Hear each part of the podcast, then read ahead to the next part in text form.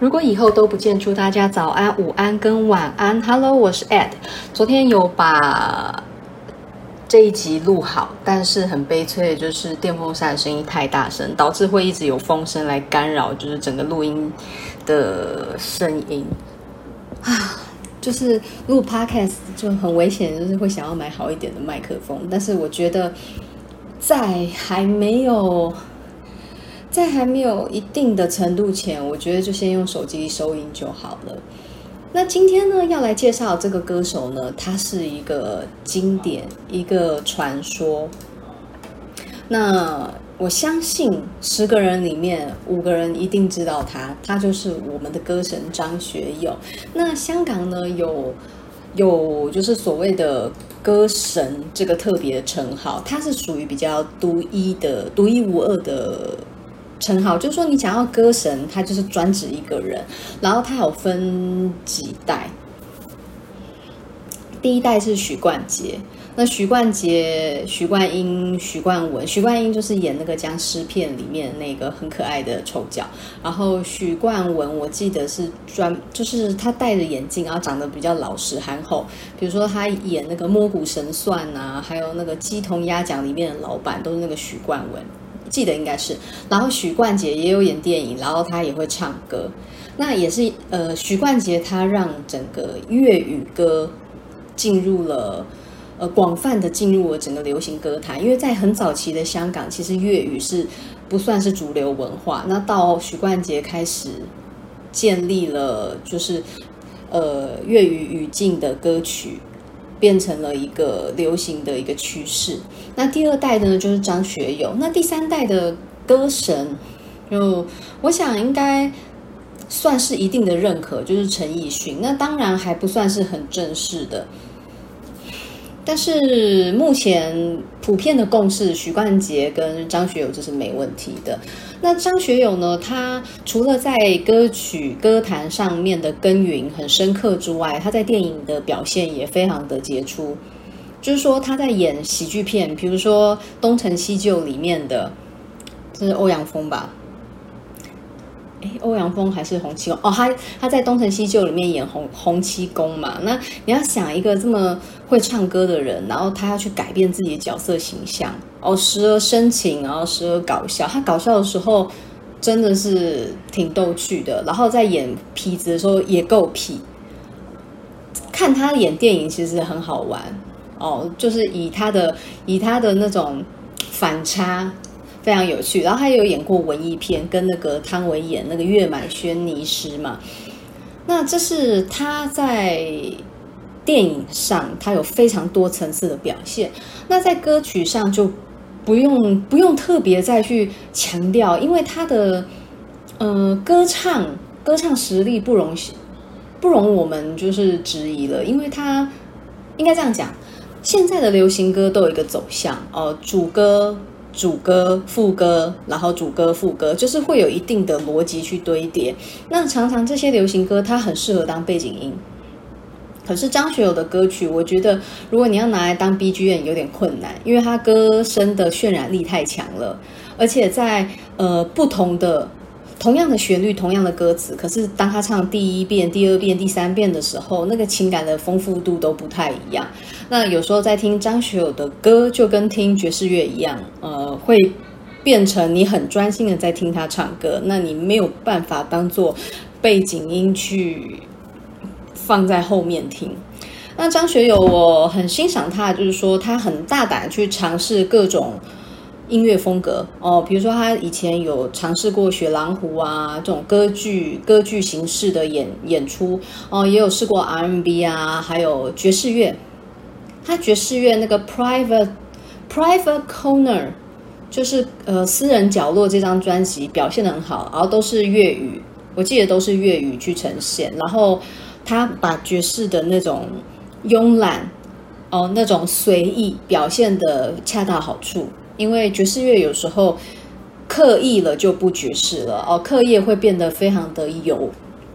那张学友的演唱会建议大家可以去看的原因，是因为他的舞台是三百六十度，你坐在不管什么角度，你都能享受到全方位的表演。那尤其是他最近一场二零一六到二零一九这一场，就是 Classic 经典演唱会。那这场我很幸运的是有赶上，在整个舞台呈现上，他用了有点像类似那种方块的方式去组合不同的呃不同歌曲要呈现的意境。那其中有一首歌很多人都很喜欢，所以。当然，这个有点俗套，但是我最喜欢他在这场演唱会里面表演《离人》，就是那首“银色小船摇摇晃晃，弯弯悬在绒绒的天上，你的心事三三两两，蓝蓝停在我悠悠心上。”你说情到深处人怎么不孤独？爱到浓时就牵肠挂肚。哦，这首《离人》，那他当时舞台是以一个很像帆船、白色帆船的意象，然后让张学友站在里面，然后随着灯光投射下来，然后他在里面静静的去唱这首《离人》。那我记得当时我有看到口哨，连离人口哨的桥段都是张学友自己吹的，然后整个场面非常的动人，然后至今想来，我仍然无法忘怀那个舞台设计跟灯光，还有那个歌声。虽然说张学友的歌声表现太稳定，以至于有一种播 CD 的感觉，可是能够现场看到歌手然后在眼前去做演出，还是非常的难以忘记。那在整整场演唱会，除了《离人》令人印象深刻之外，还有一首，呃，播下去，每个人的眼中都好像泛起了回忆的泪光哦。这一首叫就是今天的主角了，他来听我的演唱会。这首很考验唱功，因为它的旋律简单，伴奏纯粹就是吉他声。那完全掌握节奏跟气氛语气的，全部取决于唱歌者的音色。那这首歌呢，它呈现了一段女人追求爱的过程。那我现在为大家简单的诠释一下这首歌。他来听我的演唱会。在十七岁的初恋，第一次约会，男孩为了她彻夜排队，半年的积蓄买了门票一对，我唱得她心醉，我唱得她心碎。三年的感情，一封信就要收回。他记得月台汽笛声声在催，播我的歌陪着人们流泪。嘿耶嘿，陪人们流泪。这是第一段哦。这个女人她第一次初尝恋爱的滋味，十七岁的初恋，而对方呢？存了半年的积蓄，哦，特别为了他买了张学友演唱会的门票。年轻的恋爱，就是他的付出，虽然都不是对于现代的成人来讲都不是非常高价的、多珍贵，可是呢，呃，在当下来讲都是全心全意的。我记得以前我的初恋那个时候，嗯、因为分隔两地嘛，然后又当兵的关系，他。跟我讲电话，那个电话卡加起来好几万块，就是三年的感情了。然后中间很有一大段时间全部靠电话卡联系，然后就这样讲好几万块，真的是现在你一两万的钱，其实上班族努力存都存得到。可是就当时经济能力那么薄弱，其实来讲是真的很动人。就像你看，半年积蓄买了门票一对，然后接下来他说呢，张学友的歌呢。心醉又心碎，也就是说，恋爱整个过程，然后从醉到碎，然后三年的感情，在一封信里面做了最后的告别。哦，这让我想要游鸿明替黄以玲写的那首《玻璃的金杯》。哦，里面就是一样，也是唱用情书告别的爱情哦。有空可以讲一下，这首歌蛮好听的。那他说他记得月台汽笛声声在催哦，火车火车要要启启程了。然后此时呢，张学友的歌曲浮散在他的心里哦，那个歌声陪着那个离别场景，还有那三年成为回忆的感情。是陪人们流泪，也陪自己流泪。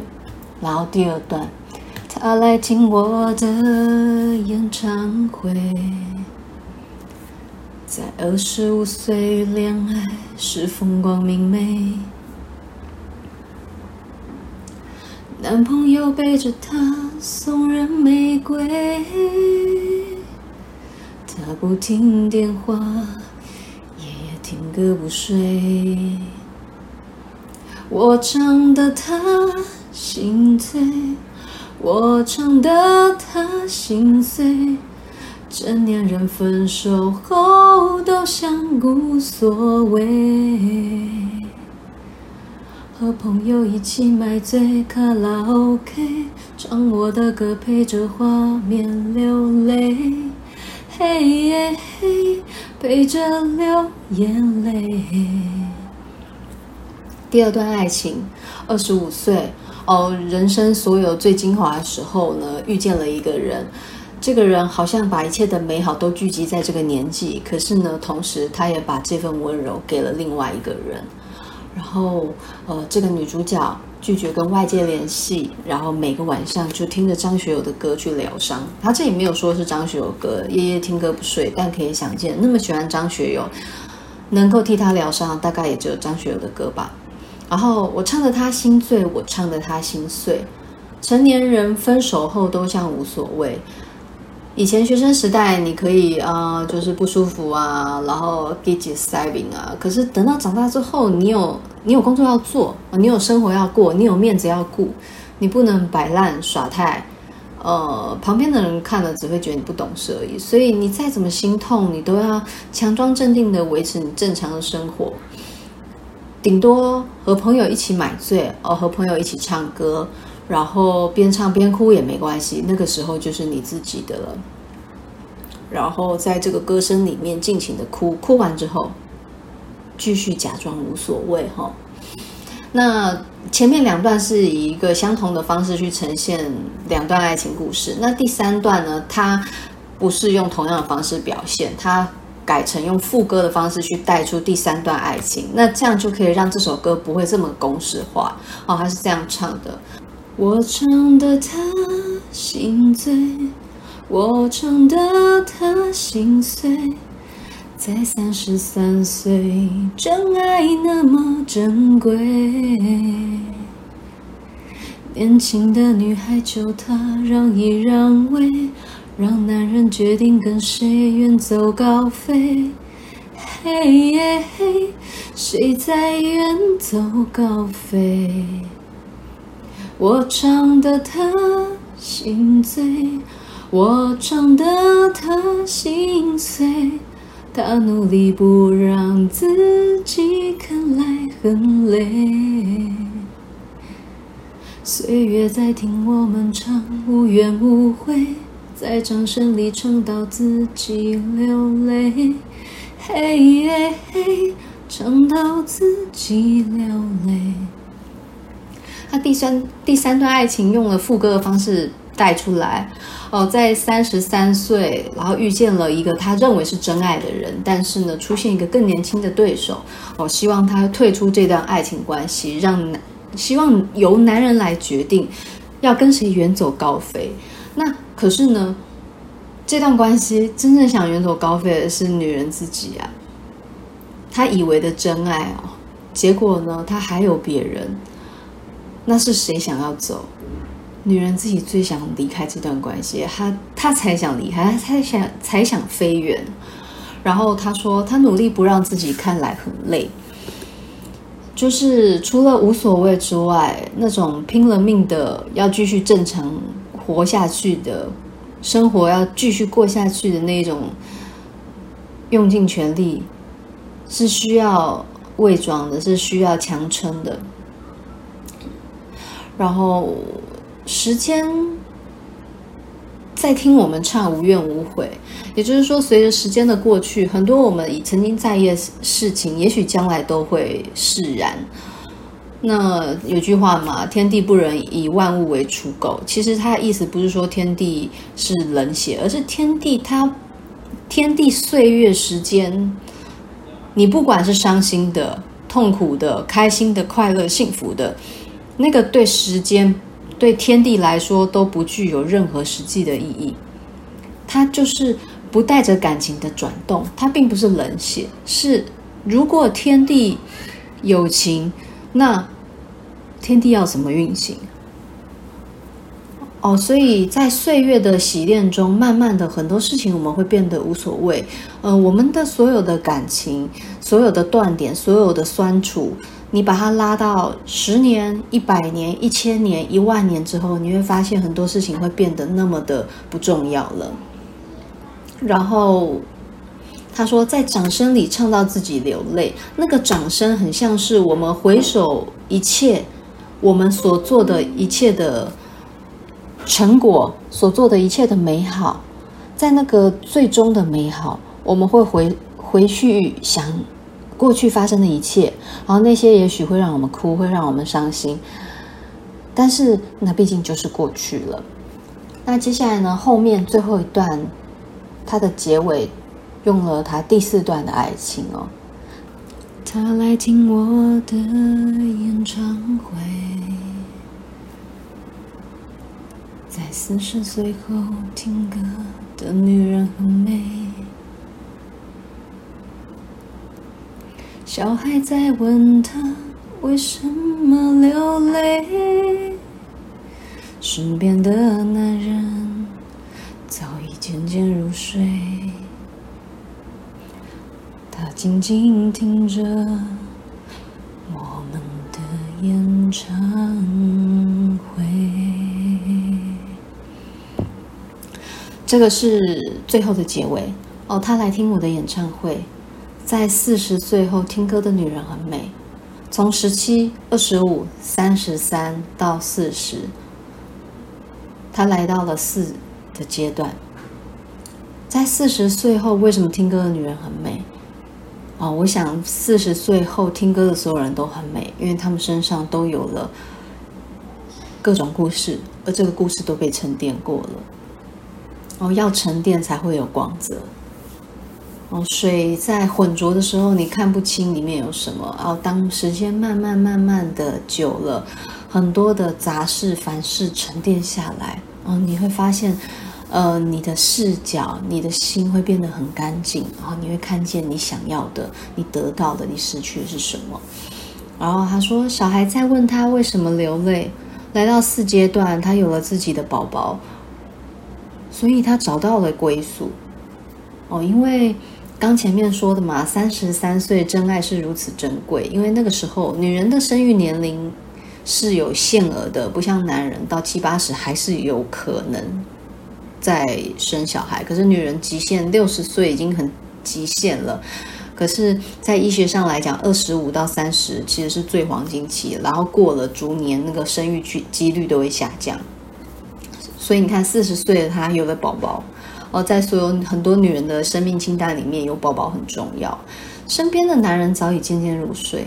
其实我那时候听这首歌，听到这一段的时候，我是觉得很寂寞的。他他让我想到那个唐伯虎点秋香里面。唐伯虎最后选秋香，可是秋香跟其他老婆一样，一样什么四色牌啊，什么骰子啊，什么洗把刀啊，都会玩。就是他寻了老半天要找一个知音，就最后还是找到一样的人。那就像这个这首歌一样，最后绕了一圈，有一个男人，然后可以在一起一辈子。就这个男人，看他听着张学友的歌，可是。男人在睡觉了，男人已经渐渐入睡了。小孩不懂没关系，可是你看，小孩还会问他：“你为什么在哭啊？”可是身边的男人跑去睡觉，然后剩女人静静的听着张学友的歌声，然后这个呃倾听的互的时光就变成了一个属于这个女人跟张学友的演唱会。可是我觉得这个这个太寂寞了，就是你身边那个伴不能听懂你喜欢的事情，不一定要一起喜欢，可是至少就是有互动嘛。你可以说，哎，这首我有听过，或者是说，啊，你喜欢张学友，我我更喜欢哦，我爱黎明，我爱黎明，就是里面 周星驰的桥段。就是我觉得夫妻之间不能完全没有交交流啦，不能你做你的，他做他的，这样太寂寞了。这首歌最后结尾给我感觉不是幸福，不是归属，是一种生命最后终将都会走向这种人注定寂寞的结果。我们都希望有一个人可以懂我们，然后最后追求老半天，这件事好像不太可能。然后能疗愈你的竟然是一首歌，不觉得这很悲伤吗？